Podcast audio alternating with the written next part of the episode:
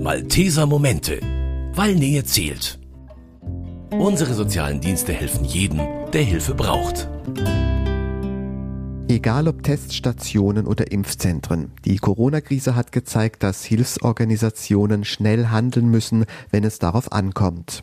Das können sie aber nur, wenn sich die Helfer frühzeitig und professionell auf eine Krisensituation vorbereiten können und das notwendige Material ausreichend vorhanden und einsatzbereit ist.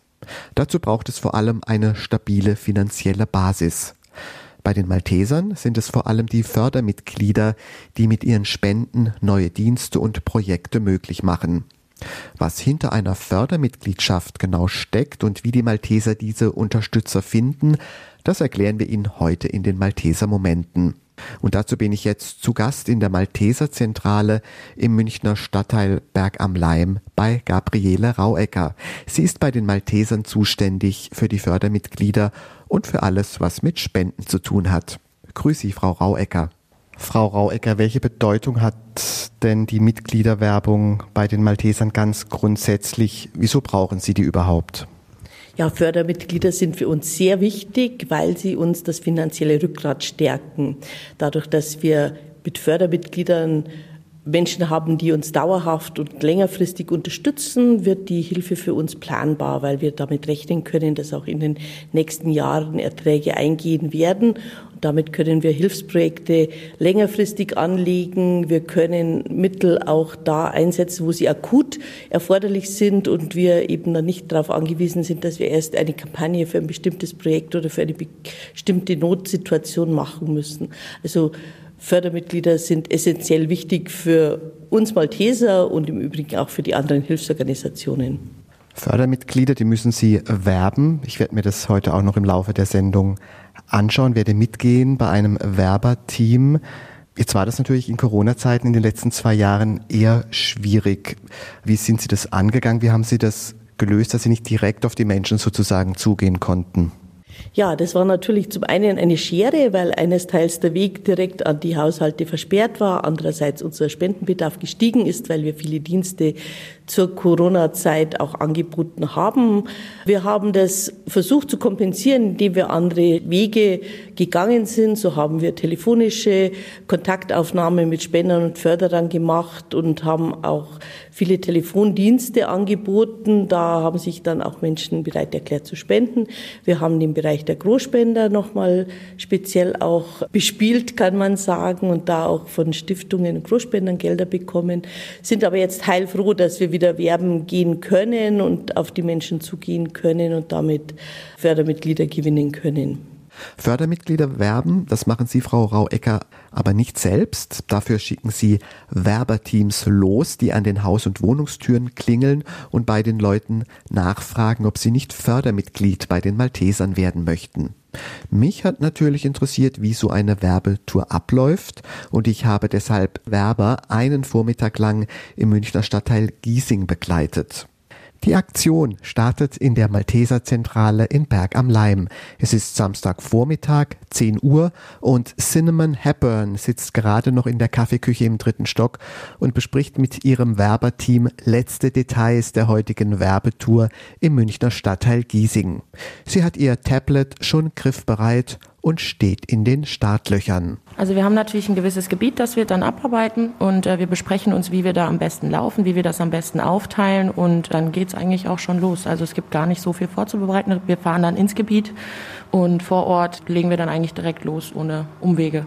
Cinnamon Hepburn ist Studentin, die sich als Werberin etwas für ihr Studium dazu verdient.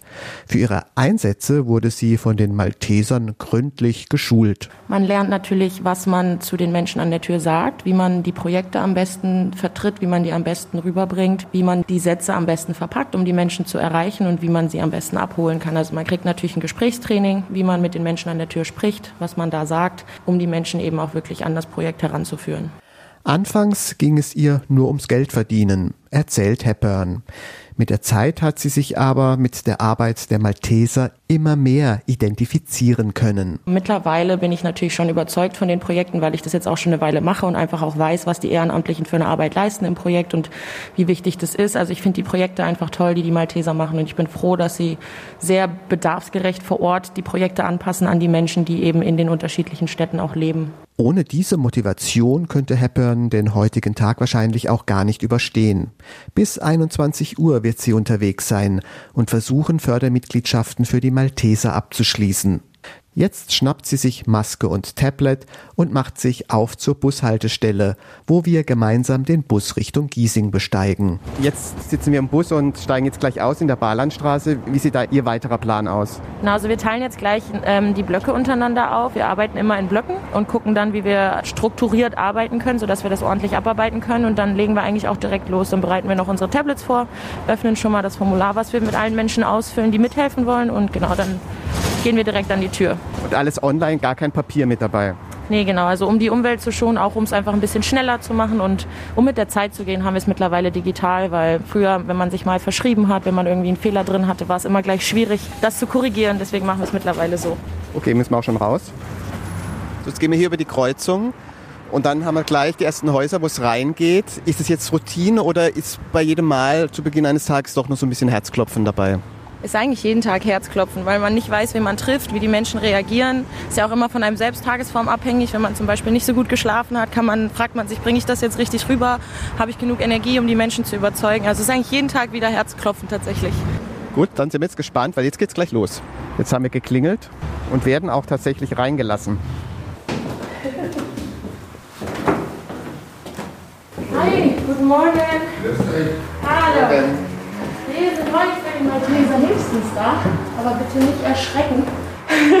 ich bin jetzt ein bisschen aus der Puste, das tut mir leid, Ja. die Treppe und die Maske. Ähm, wir haben ein Projekt zum Beispiel, das ist der Herzenswunschkrankenwagen ist so ein umgebauter Rettungswagen. Und wie gesagt, wir erfüllen letzte Wünsche für Hospizpatienten. Bitten heute einfach alle nochmal um eine kleine Unterstützung. Nee, ich denke mal, äh, ich helfe anderweitig nur. Na gut, Ist, ist nicht mein Ding heute. Sehr, sehr Aber, schade. Aber dann wünsche ich dir einen ganz schönen Tag. Bleib gesund, ja? Pass auf dich auf. Alles Gute. Also ganz oben im Mietshaus im letzten Stockwerk hat's erstmal nicht geklappt, macht aber nichts. Denn jetzt gehen wir einfach Stockwerk für Stockwerk nach unten und versuchen weiter unser Glück. Guten Morgen, hallo. Für den Malteser Hilfsdienst. Wir besuchen alle Nachbarn hier in der Straße nochmal. Es geht um unsere Projekte hier vor Ort. Kommen Sie doch bitte mal rein. Ich zeige Ihnen da mal ganz kurz, wie Sie da helfen können. Und zwar sammeln wir nämlich natürlich kein Bargeld, sondern wir schreiben hier den Namen, die Straße auf. Sie suchen sich dann selber aus, mit wie viel Sie da helfen wollen. Und das kommt dann eben einmal im Jahr über die Bank zu uns auf die Station hier nach München. Wird hier auch wieder eingesetzt für die Projekte und für auch die Ausbildung der Ehrenamtlichen im Projekt. Haben wir 100 Euro. Super, Dankeschön. Ich bin auch sozial eingestellt, ich bin einer aus einem Beruf und alles. Also wenn ich mehr Geld hätte, würde ich auch mehr machen. Aber das ist jetzt, Das ist eine super das ist Unterstützung. jetzt angebracht. also jeder tut das, was er oder sie tun kann. Ja. Ne? Also das ist für uns schon, wenn jeder mit ein bisschen was hilft, dann ist Geht die Arbeit auch gesichert. Die erste Fördermitgliedschaft an diesem Tag. Cinnamon Hepburn ist sichtlich zufrieden. Und das neue Fördermitglied hat sich über den Überraschungsbesuch gefreut. Nette Dame. Und ich kenne das von Malteser und ich tue ja was Gutes. Und äh, in dieser Welt oder wie auch immer sollten mehrere Menschen mal dran denken, dass es sehr, sehr schnell gehen kann. Und nicht so egoistisch durch die Welt laufen. Ich meine, es überrascht mich so ein Besuch überhaupt nicht, weil ich von Haus aus so eingestellt bin. Und wenn ich, wie gesagt, mehr Geld hätte oder was, dann würde ich gerne mehr machen. Aber das passt schon. Bleiben Sie bitte gesund. Ja, ich Passen streng Sie mich auf an. sich auf. Ich streng mich an. Sehr gut. Danke, danke für das nette Gespräch auch. Ich danke. Wünsche ich ein ganz schönes Wochenende. Ja, ebenfalls. Dankeschön. Dann verlässt Cinnamon Hepburn das Glück aber erst einmal wieder. In diesem Haus kann sie keine weiteren Fördermitglieder werben. Ja, Frau Börn, wie sieht jetzt Ihr erstes Fazit aus an diesem Tag? Also erstes Mietshaus, eine Fördermitgliedschaft. Das ist so das, was ich mir eigentlich auch immer als Ziel setze, dass ich pro Mietshaus vielleicht so ein, eine Person finde, die ich überzeugen kann. Das ist dann auch schon eine sehr gute Quote für mich. Das wird dann auch zu einem sehr guten Tag führen. Es war ein sehr, sehr nettes Gespräch. Also ich habe mich jetzt sehr gefreut. Das macht einen natürlich auch sehr, sehr positiv für den restlichen Tag, wenn jemand dann so gastfreundlich auch reagiert, uns direkt reinbittet und wirklich auch gerne mithilft und auch versteht, worum es geht. Also es war sehr, sehr positiv, die Erfahrung jetzt gerade. Super. Positives Denken ist also das A und O, wenn man als Werber erfolgreich sein will. Dass die meisten Hausbewohner die Wohnungstür erst gar nicht geöffnet haben, hat Cinnamon Hepburn längst abgehakt. Und das muss sie auch, denn ein neues Mietshaus mit Bewohnern, die vielleicht wieder ganz anders reagieren können, wartet schon auf sie. Münchner Kirchenradio. Malteser Momente. Viele Dienste und Projekte könnten die Malteser gar nicht anbieten, wenn sie die nicht separat durch Spenden finanzieren würden. Eine Möglichkeit, regelmäßig für die Malteser zu spenden, ist die Fördermitgliedschaft. Gabriele Rauegger ist bei den Maltesern dafür zuständig, dass es immer ausreichend Förderer gibt. Frau Rauegger, die Malteser, die haben ja den Slogan, wir helfen da, wo die Not am größten ist. Heißt das jetzt, dass Sie tatsächlich für alle Bereiche diese Fördermitgliedschaften brauchen oder fließen die in spezielle Bereiche? Ja, grundsätzlich gehen Fördermittel und Spenden in die Bereiche, für die es keine Kostenträger gibt, wo aber Kosten verursacht werden. Also in alles, was vor allem ehrenamtlich auch gemacht wird. So in unsere sozialen Dienste wie Betreuungsdienste, in unsere Mahlzeitenpatenschaften, auch in den Katastrophenschutz und die Notfallvorsorge, um für Katastrophen wie das Ahrtal gewappnet zu sein. Also natürlich setzen wir das Geld so wie es ja auch vorgegeben ist, so ein, dass es gemeinnützig verwendet wird. Das heißt, der Allgemeinheit dient. Und da gibt es natürlich Bereiche, die nicht der Allgemeinheit dienen. Die fließen dann auch keine Spendengelder, wie ich nenne jetzt mal den Mahlzeitendienst, die natürlich die Betroffenen auch selber finanzieren müssen. Da achten wir sehr drauf. Das wird auch abgeprüft und ist in gemeinnützigen Organisationen gesichert, dass die Mittel so verwendet werden, dass sie wirklich einer Spendenverwendung gerecht werden. Nehmen wir mal ein ganz praktisches Beispiel. Wenn ich zu Hause den Rettungswagen rufe, dann könnte der von den Maltesern kommen. Wäre das dann so ein Fall, wo dann dieses Geld greift? Also im Rettungsdienst ist es genau ein Teil, wo dieses Geld nicht greift, weil der Rettungsdienst im Rahmen der öffentlichen Gesundheitsvorsorge natürlich vom den Krankenkassen finanziert wird. Das heißt, der Transport, den sie dann haben oder die Notfallversorgung wird in der Regel mit ihrer Krankenkasse abgerechnet. Der Staat baut die Strukturen auf und die Krankenkassen finanzieren natürlich diese Bereiche. Insofern fließt in den Rettungsdienst ein bisschen was an Spendengeldern, wenn wir Helfer stärker qualifizieren, als das vorgesehen vorgesehen ist oder wenn es eben so Randbezirke geht. Aber grundsätzlich ist der Rettungsdienst selbst finanziert im Rahmen einer Kostenträgervereinbarung. Jetzt kann man so eine Fördermitgliedschaft auch individuell gestalten. Und das Erzbistum bzw. Oberbein ist ja groß. Und ich habe auf Ihrer Homepage gesehen, dass man sogar gezielt regionale Dienste und Einrichtungen unterstützen kann. Wie funktioniert das? Ja, bei den Maltesern unterstützen sie immer die nächstgelegene Dienststelle. Wir ordnen Förderbeiträge und auch Spenden, die zum Beispiel durch Spendenbriefe eingeworben werden, immer den Dienststellen, den Landkreisen hier im Erzbistum zu. Wir machen das entweder dadurch, dass wir selber Fördermitglieder mit Kennzeichen versehen, die das eindeutig tun, oder bei Spendeneingängen über die Postleitzahl, sodass also diese Gelder genau da vor Ort auch eingesetzt werden, wo sie herstammen. Würde das auch bei internationalen Projekten jetzt gehen? Zum Beispiel helfen die Malteser ja auch den Menschen in der Ukraine zurzeit. Wäre auch sowas möglich? Also in der Ukraine-Hilfe ist es so, dass die Malteser bundesweit alle Spendenmittel, also ob die jetzt aus Bad Reichenhall, aus Garmisch-Partenkirchen oder aus Oldenburg kommen, gepoolt haben an einer Stelle im Bundesgebiet, weil die Malteser auch die Hilfeleistungen, die bundesweit anlaufen, koordinieren. Und wenn wir jetzt einen Transport zum Beispiel an die rumänisch-ukrainische Grenze planen, dann schicken wir da einen kurzen Antrag hin, schreiben, was wir tun wollen und kriegen dann natürlich diese Mittel ersetzt, sodass wir uns eigentlich um den Bereich gar nicht kümmern müssen. Das hat zur Folge, dass die Mittel halt auch wirklich für den Zweck optimal eingesetzt werden, sodass die Ukraine-Hilfe möglichst zielführend und zweckgebündelt ankommt. Ja. Das ist unterschiedlich, je nach welchem Zweck. Ukraine-Hilfe eben alles in der Zentrale gebündelt und kann abgerufen werden. Fördermitgliedschaften, die das Alltagsleben der Malteser eher finanzieren, die fließen natürlich auch gleich direkt der jeweiligen Dienststelle zugute, sodass also da die Mittel auch ankommen und dass man mit denen vor Ort planen kann. Jetzt wirbt so manche Hilfsorganisation mit dem Slogan, bei uns kommt jeder Cent direkt bei den Betroffenen an. Geht das überhaupt? Wie machen Sie das bei den Maltesern? Ja, das geht natürlich nicht, weil wir inzwischen auch eine große Organisation haben, auch ansprechend gerecht werden müssen. Ich sage immer, jeder Spender will allein schon eine Zuwendungsbestätigung für seine Spender haben. Das heißt, es geht ohne Verwaltung nicht. Wir haben gesetzliche Auflagen. Wie jeder andere Unternehmer müssen wir Brandschutz und Sicherheitsuntersuchungen machen. Das heißt, wir haben Kostenblöcke, die natürlich da im Bereich der Verwaltung und Administration auch anfallen. Das kann man nicht wegdiskutieren diskutieren. Wir sind bestrebt, natürlich diesen Block so wenig äh, wie möglich oder so, so klein wie möglich zu halten. Und wir werden da auch entsprechend geprüft durch verschiedene Ebenen. Ganz ohne Verwaltungskosten und Bereitstellungskosten geht's nicht. Um so eine Zahl zu nennen, man kann etwa bei den Maltesern davon ausgehen, dass die Verwaltungskosten über alles gesehen zwischen 16 und 17 Prozent pro Jahr landen. Also Geld will verwaltet werden, da kommt niemand drum herum. Frau Rauecker, schauen wir uns die Fördermitgliedschaft noch mal etwas genauer an. Auf was lässt man sich da denn ein? Man macht ein Versprechen, die Malteser mehrere Jahre zu unterstützen. Das ist absolut freiwillig, kann selbstständig festgelegt werden, wie hoch die Spende ist. Wir haben einen nominalen Mindestbeitrag von 30 Euro im Jahr. Ansonsten gibt es keine Verpflichtung. Also auch wenn jemand nicht bezahlt, bekommt er von uns keine Mahnung. Wir freuen uns über jeden Cent, den wir bekommen. Aber verpflichtend ist es nicht. Rein formal wäre es sogar ein Vertrag, aber der wird natürlich nicht so gelebt, dass man sagt, man schickt jemandem eine Mahnung oder man treibt also Gelder ein. Das wäre an der Sache total vorbei. Das wollen wir auch nicht. Wir bitten die Leute, uns zu spenden. Und dann können die das tun, solange sie wollen, solange sie mit den Maltesern zufrieden sind.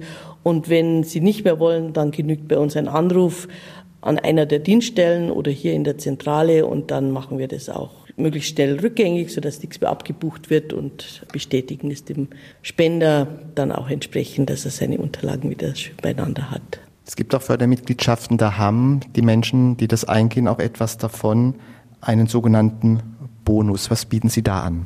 Ja, es gibt eine kleine Gabe. Wenn ich Fördermitglied bin, kann man bei den Maltesern den sogenannten Rückholdienst abschließen. Das ist genau genommen eine Versicherung für eine Versicherungsprämie von drei Euro im Jahr, wo der das Fördermitglied, Ehegatten und Kinder bis zum 18. Lebensjahr abgesichert sind und bei einem Notfall bei einer Erkrankung oder einem Unfall im Ausland oder im entfernteren Inland eben in ein heimatnahes Krankenhaus zurücktransportiert werden. Es kann unter Umständen sehr teuer sein, wenn intensivmedizinische Maßnahmen erforderlich sind.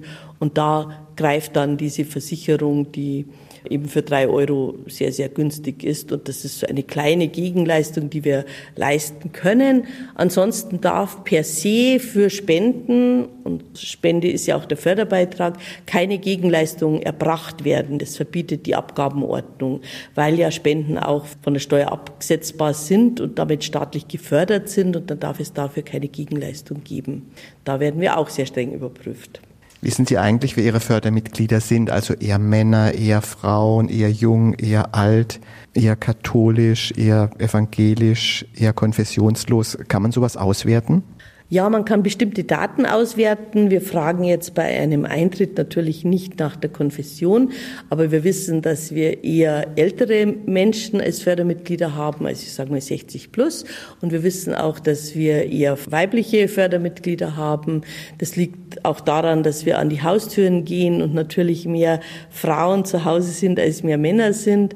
Und das Alter ist auch eine typische Geschichte, weil natürlich Menschen jenseits der 50 Familie aus dem Haus ist und damit halt das Budget auch feststeht und die Beträge, die man spenden kann, halt geregelt sind und vielleicht auch ein bisschen größer, als wie wenn jemand Mitte 20 eben eine Familie gründet, ein Haus baut, dann ist das Budget halt eingeschränkter. Von daher glaube ich, ist es ziemlich typisch, wie unsere Spenderstruktur ausschaut, also weiblich, etwas älter und eben schon gut situiert. Bezüglich der Konfessionalität, als Malteser sind wir als katholische Hilfsorganisation unterwegs. Da haben wir wenig Möglichkeit, das direkt auszuwerten. Wir fragen hin und wieder unsere Mitglieder. Da merken wir, dass unser katholisches Profil wahrgenommen wird. Aber wir bekommen da deshalb auch Spenden von Menschen, die nichts mit katholischem Glauben zu tun haben wollen oder die andere Konfessionen oder auch andere Religionen angehören. Von daher ist kein direkter Bezug da. Hin und wieder äh, merken wir auch, dass es auch Spender und Förderer gibt, die sehr überlegt eben eine katholische Organisation unterstützen wollen. Das können wir auch feststellen. Aber es ist nicht zwangsläufig, dass wir da ein sehr enges Segment abdecken. Wie viele Fördermitglieder haben Sie zurzeit? Wir haben hier in der Erzdiözese München-Freising zurzeit 115.000 Fördermitglieder, die uns mit einem jährlichen Betrag unterstützen. Also die Fördermitgliedschaft ist eine wichtige Quelle für Sie.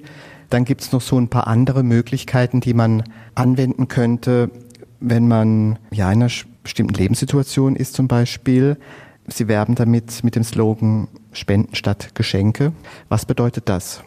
Ja, wir versuchen Menschen anzubieten, dass wenn sie ein Jubiläum feiern, einen runden Geburtstag feiern und eigentlich gut situiert sind und keine konkreten Wünsche haben, zu überlegen, ob sie ihre Gratulanten nicht dazu anhalten wollen, also Spenden an die Malteser zu geben und auf einer Feier dann halt Spenden für uns zu sammeln.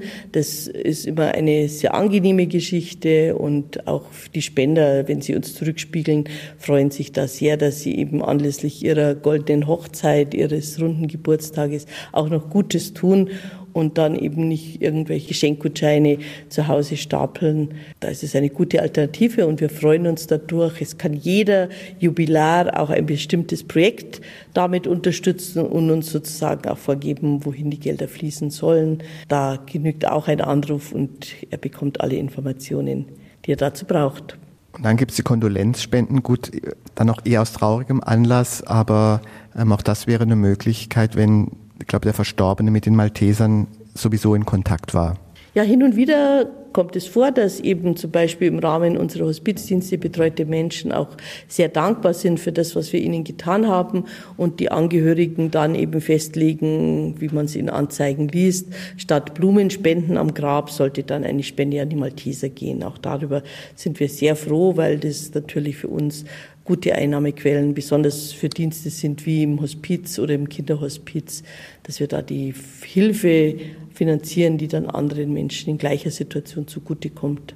Und dann gibt es da noch den Fall, jemand stirbt und es gibt keine Erben. Wir sind der Meinung, dass wenn es keine Erben gibt, es eine gute Möglichkeit ist, an gemeinnützige Organisationen zu spenden. Wir wollen natürlich keinem irgendwie in der Familie irgendetwas wegnehmen oder da irgendwelche Regelungen herbeiführen. Aber wenn Menschen eben in Zeiten der zunehmenden Alterseinsamkeit auch wirklich keine Kontaktpersonen mehr haben, keine Familie mehr haben, dann sind wir sehr, sehr froh, wenn uns ein Nachlass, ein Vermächtnis zugutekommt und die Leute eben damit über den Tod hinaus uns helfen, dass unsere Hilfe ankommen kann. Und dann sind Sie sozusagen im positiven Sinne anhängig bei Gericht, bei speziellen Bußgeldern oder Geldauflagen, die auch in Ihre Kasse fließen könnten.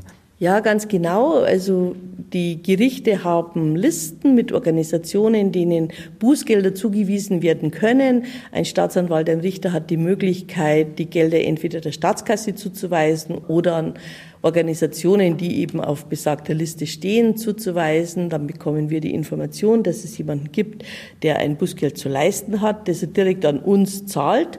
Und auch da ist für uns eben an vorderster Stelle, das dann für unsere Dienste einzusetzen. Und wir wickeln da dann auch den erforderlichen Verwaltungsaufwand ab. Das muss an das Gericht zurückgemeldet werden, wenn er bezahlt hat. Das tun wir dann sehr gerne. Und wenn das Portemonnaie ein bisschen größer ist, käme auch noch die Malteser Stiftung in Frage. Ja, natürlich. Die Malteser haben die Malteser Stiftung, in der man entweder zustiften kann oder unter deren Dach man eine eigene Stiftung errichten kann für wohlhabende Leute eine Möglichkeit über das eigene Leben hinaus eben dauerhaft einen Grundstock anzulegen, aus dem geholfen wird.